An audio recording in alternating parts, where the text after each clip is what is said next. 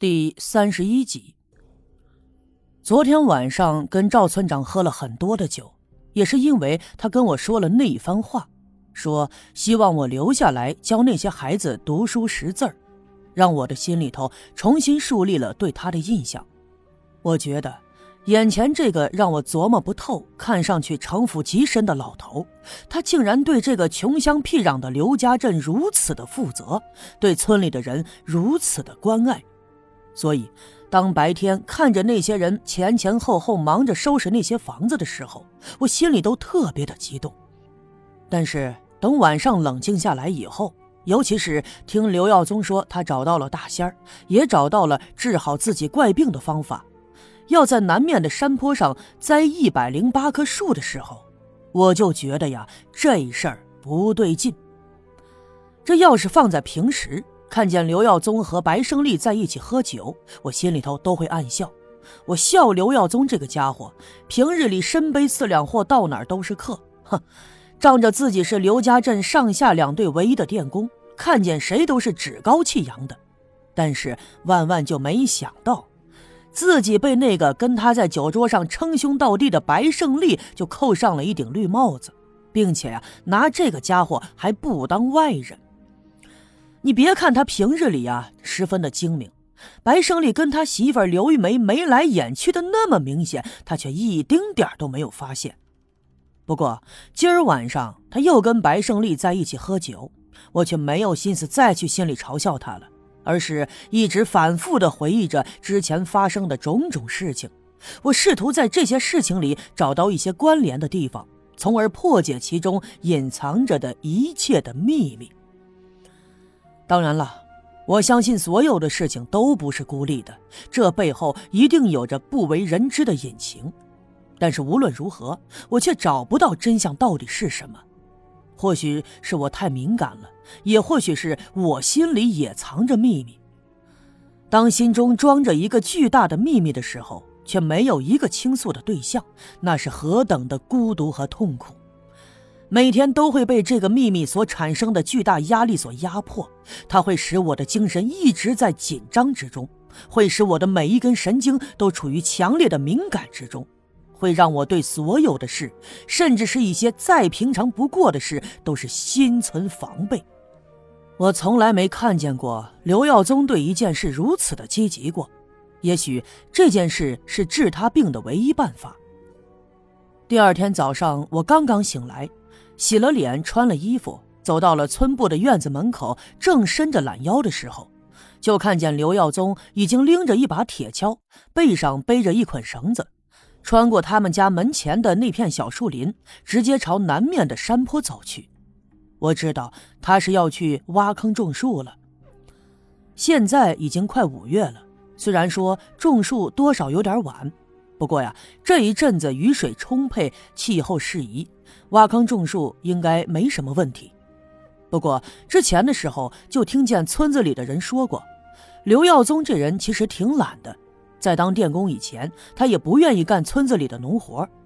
一有什么集体活动的时候，他总有各种借口的逃脱躲避。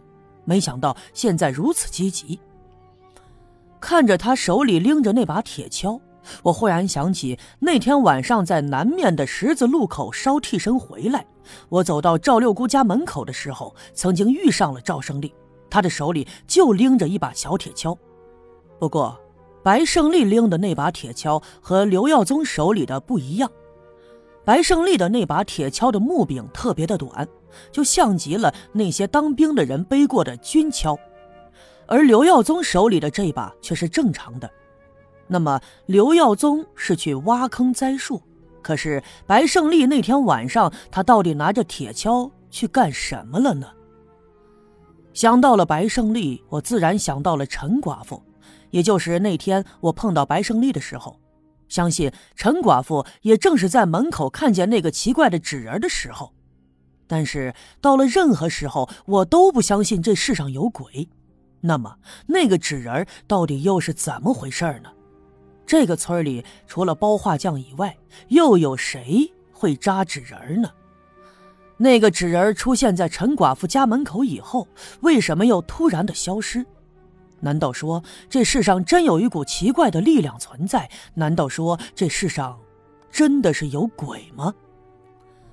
尽管我不相信这世上有鬼，可这事儿的确十分的奇怪。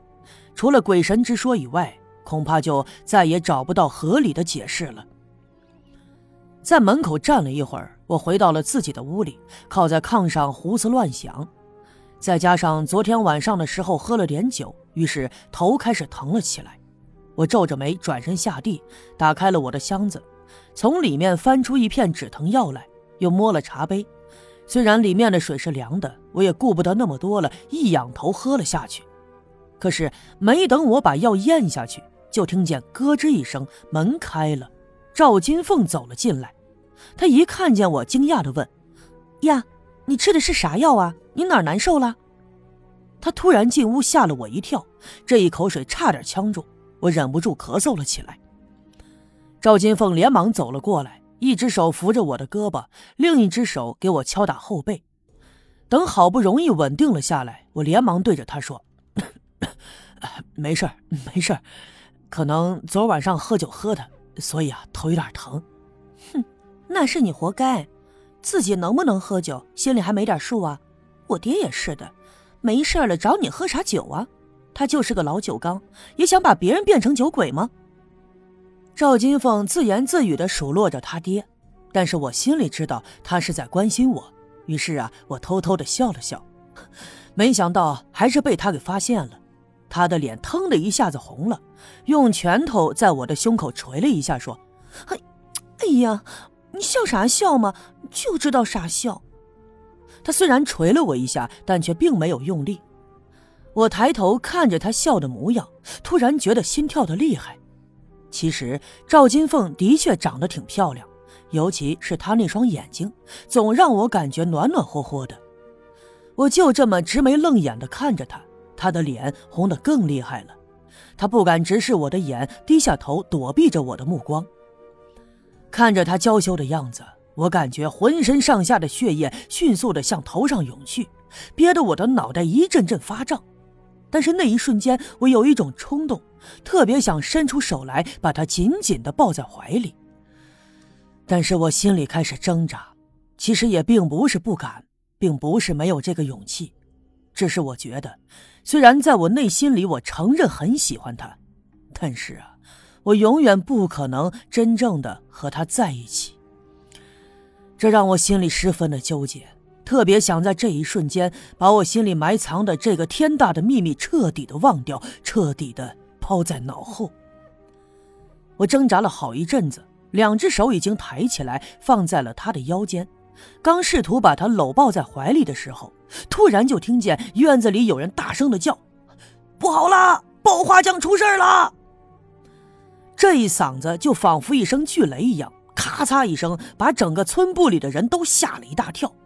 我一下子缓过神来，慌忙的松了手，一把推开屋门，冲到了院子里。这个时候，赵村长和刘老二他们也从别的屋子里跑了出来。刚才的一声喊是一个小分队员，他家呢就住在下队，和包画匠的家只隔着一个院子。赵村长跑到他的跟前，一把抓住他的衣领，着急的问：“你说啥？包画匠他咋的了？”包画匠今年的年纪已经不小了。虽然他这人性格内向，平日里是少言寡语，也很少出现在人们的视线中，但其实啊，赵村长很把他放在心里。平常村子里有什么好事的时候，也都特别的照顾他。那么前天发生了那样的事儿，差点受了陈寡妇的冤枉。虽然说赵村长把事儿给压了下来，但是他心里明白，包画匠这人呐，心眼特别的小。而且一把年纪了，肯定受不起这样的委屈，别再是因为这事儿有啥想不开的，干出了啥傻事儿。果然就如他所料，那个小分队员急得已经满头大汗，对赵村长说：“哎，这包包包画匠他他他喝药了。”啥？院里的人再次大吃了一惊。赵村长一把把那个小分队员推到了一旁，迈步就冲出了村部的院子。刘老二他们紧随其后。其实呢，这也完全出乎了我的意料之外。我顾不得屋子里还有赵金凤，也撒脚如飞的追了过去。